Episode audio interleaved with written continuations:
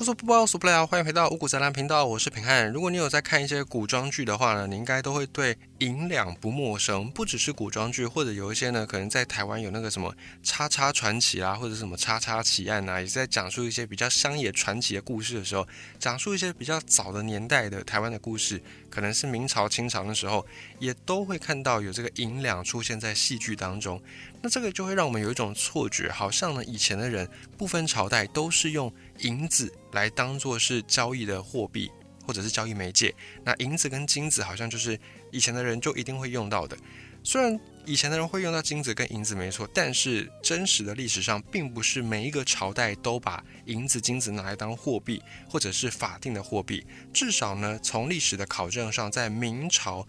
中期之前，并不是每个朝代都把银子。拿来使用，也并不是所有的朝代都把它当成是官方的货币。我们首先要去认知到，说很多的古装剧，因为最终这个戏剧还是要给普罗大众看的，所以在真实的历史考证上，跟实际的戏剧呈现上，一定会做出取舍。比方说前几年非常有名的，但是也受到很多人诟病的，在中国这边有一个导演叫做高希希，他就有重新的在拍摄三国。就是以三国的剧情为题材去拍摄一系列的这个剧集。这个三国在一般我们公认把它叫做新三国，就是相对于之前旧版的老三国、旧三国。后来这一版二零一一年版的就叫做新三国。而这个新三国很多被人诟病的地方，就是历史的考证上可能不是那么严谨，或者呢可能是考证团队他们也知道，但是为了要让这个戏剧比较。以中国的这边的用语叫做接地气，也就换句话说，让它比较能够被一般的普罗大众所接受，比较不会觉得看了好像离我们的生活很遥远，所以会一定会有一些用语，或者是有一些设定，可能人物设定，可能服装设定，可能在人称的设定上会做一些取舍，所以这个就是一定会发生的现象。那所以我们不能够把所有的古装剧里面呈现出来的东西都当成是真实的历史。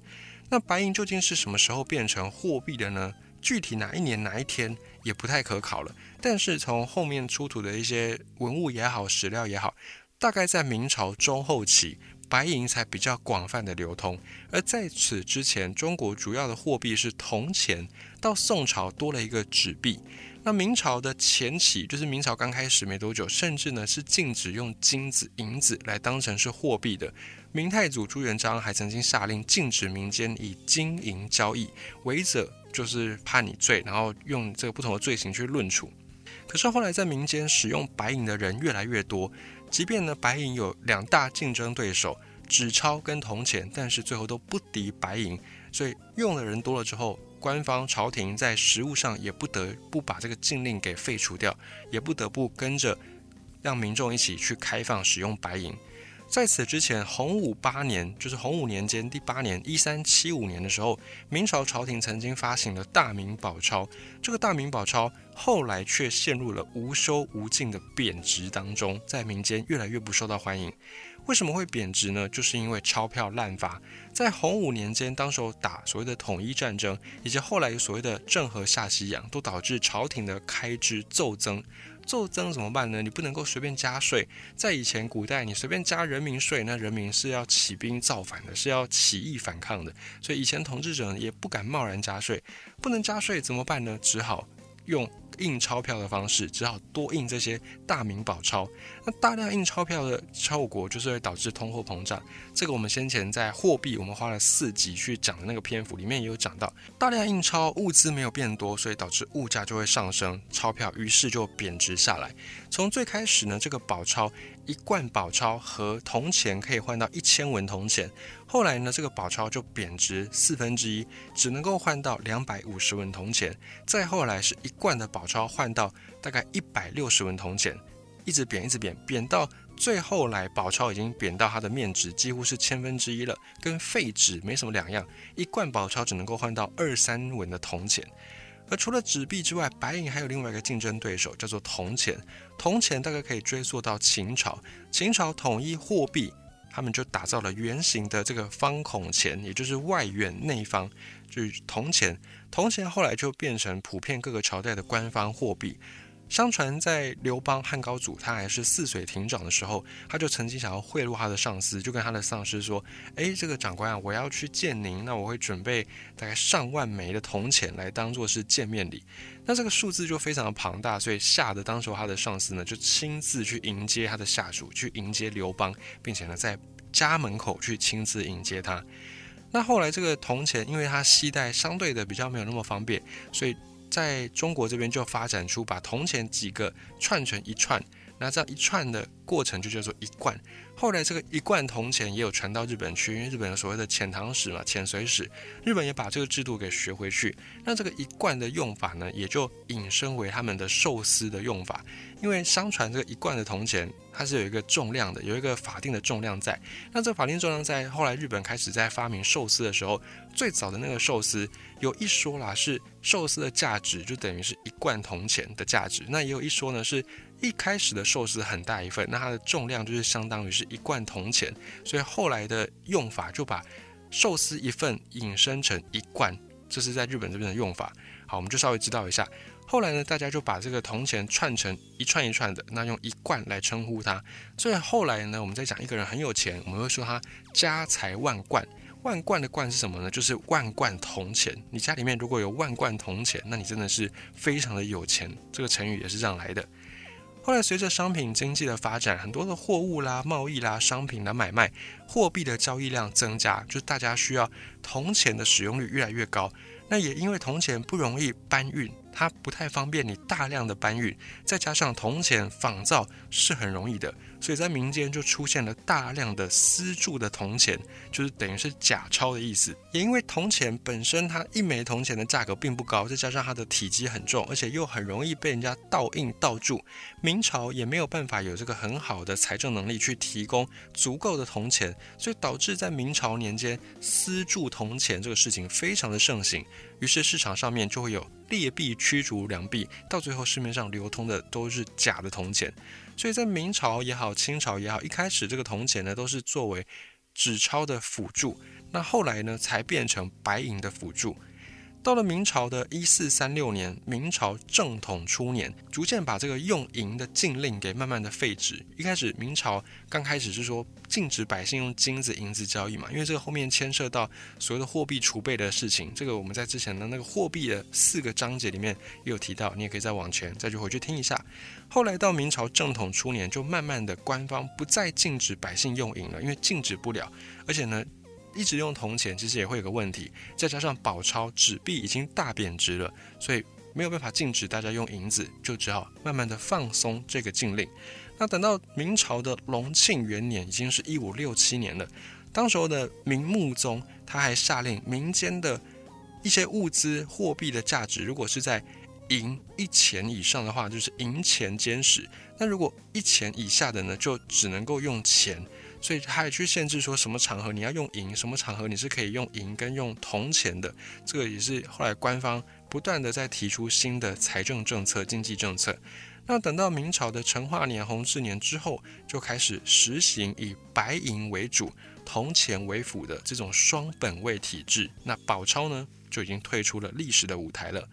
再后来，在明朝末年，有一个张居正，他在进行编法，就是改革，就干脆连这个铜钱都废弃掉，都不用了，只用白银。所以到了明朝中后期的时候，不管是日常的民间大家买卖东西，或者是要缴税，都用白银在操作了。所以到明朝中后期，白银才逐渐变成官方民间都比较通用的一种货币。并且呢，白银它本身体积小，而且它的价值很大，它是一种贵金属，它能够提供的价值呢是超越它的体积的。以及白银它的延展性也相对还蛮好的，容易分割，而且还不容易坏，所以非常受到大家的欢迎。可是呢，我们知道在地理的条件上，中国历朝历代应该说中国的土地自古就不是产银大国。那么这些白银从哪里来的呢？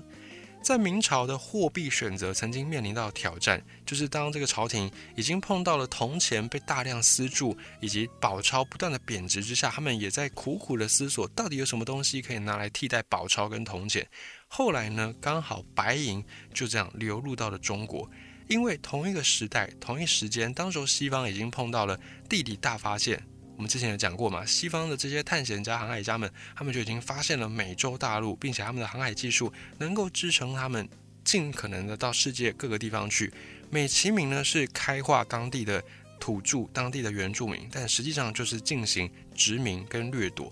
而好巧不巧，在他们发现的美洲大陆上，这里刚好是产银的大国，这里的银满地皆是。所以当时候的这些西方的航海家也好，这些西方的殖民者，他们就进行所谓的三地贸易。我们之前也讲过，他们就去非洲掠夺黑人，然后把这些黑人当成奴隶卖到中美洲去，去帮他们执行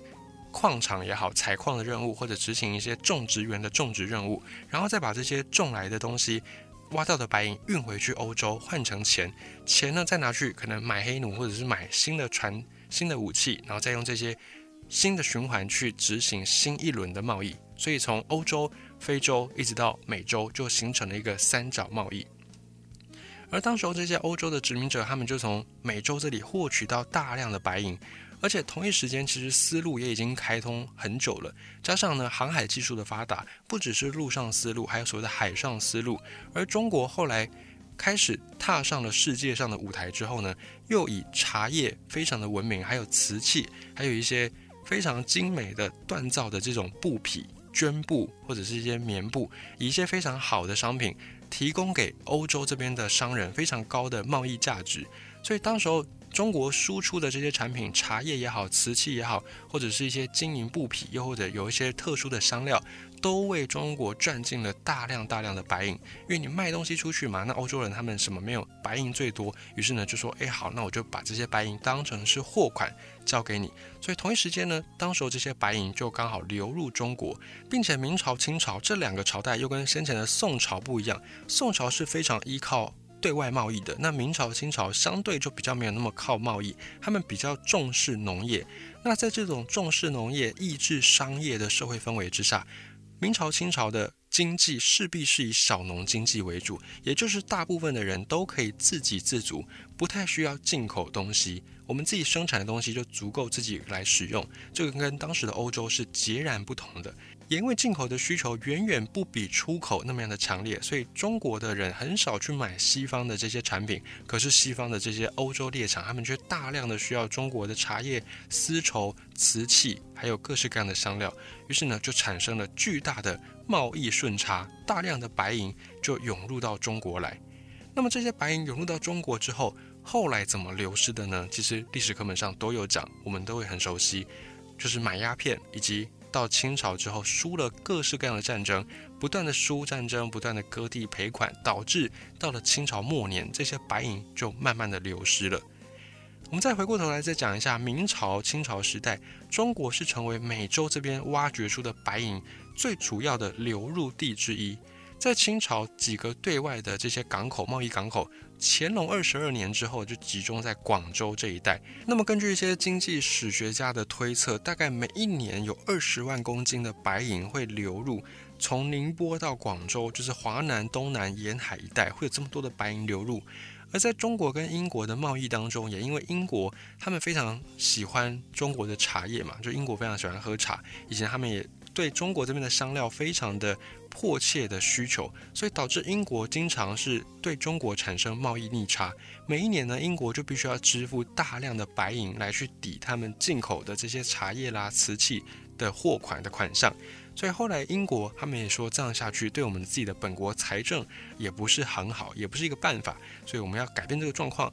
于是后来英国呢就开始对中国输出鸦片。那当然，输出鸦片这个事情。在历史上面已经有非常非常多的讨论，就觉得这个并不是一个很好的手段，就是了。那总之呢，英国开始对中国卖鸦片，然后在清朝嘉庆、道光年间，英国非法输入到中国的鸦片不断的增加。到道光初年，每一年中国这边会进大概七千多箱的鸦片，而在鸦片战争前几年，每一年输入平均也都还有三万五千箱，已经是大幅的成长。那鸦片大量的输入，就导致中国对英国的贸易本来是中国赚的钱多，英国赚的少。那鸦片输入进来，就变成中国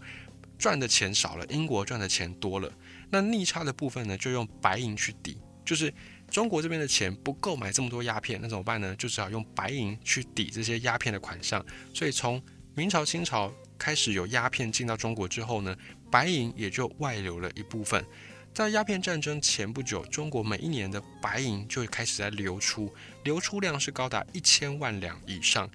后来清朝跟欧洲列强签订了一系列这种赔款条约，割地赔款的丧权辱国条约，又丧失了数以亿两的白银。以及甲午战争，清朝打输了之后，又跟日本签订了一个马关条约。迫使清朝清廷必须要赔偿日本政府两亿两的白银。总之呢，就在这个种种因素之下，清朝清廷这边他们的政府自己的白银也已经不够用了，所以也甚至开始向民间来征收白银。所以这就是白银如何流入中国，以及又如何从中国流出大概的一个概况。就是在西方地理大发现，然后因为丝路的贸易的关系，所以大量的中国的商品输出到海外，然后换到的就是白银。后来又因为清朝。被英国输入鸦片，还有打输了各式各样的战争，所以割地赔款又把白银给赔了回去。不过，银在中国的故事并没有就此结束。虽然清朝割地赔款把几乎是之前所有的白银都给赔了出去，不过清朝还是向民间征收了不少的白银，而且白银在中国继续的发展。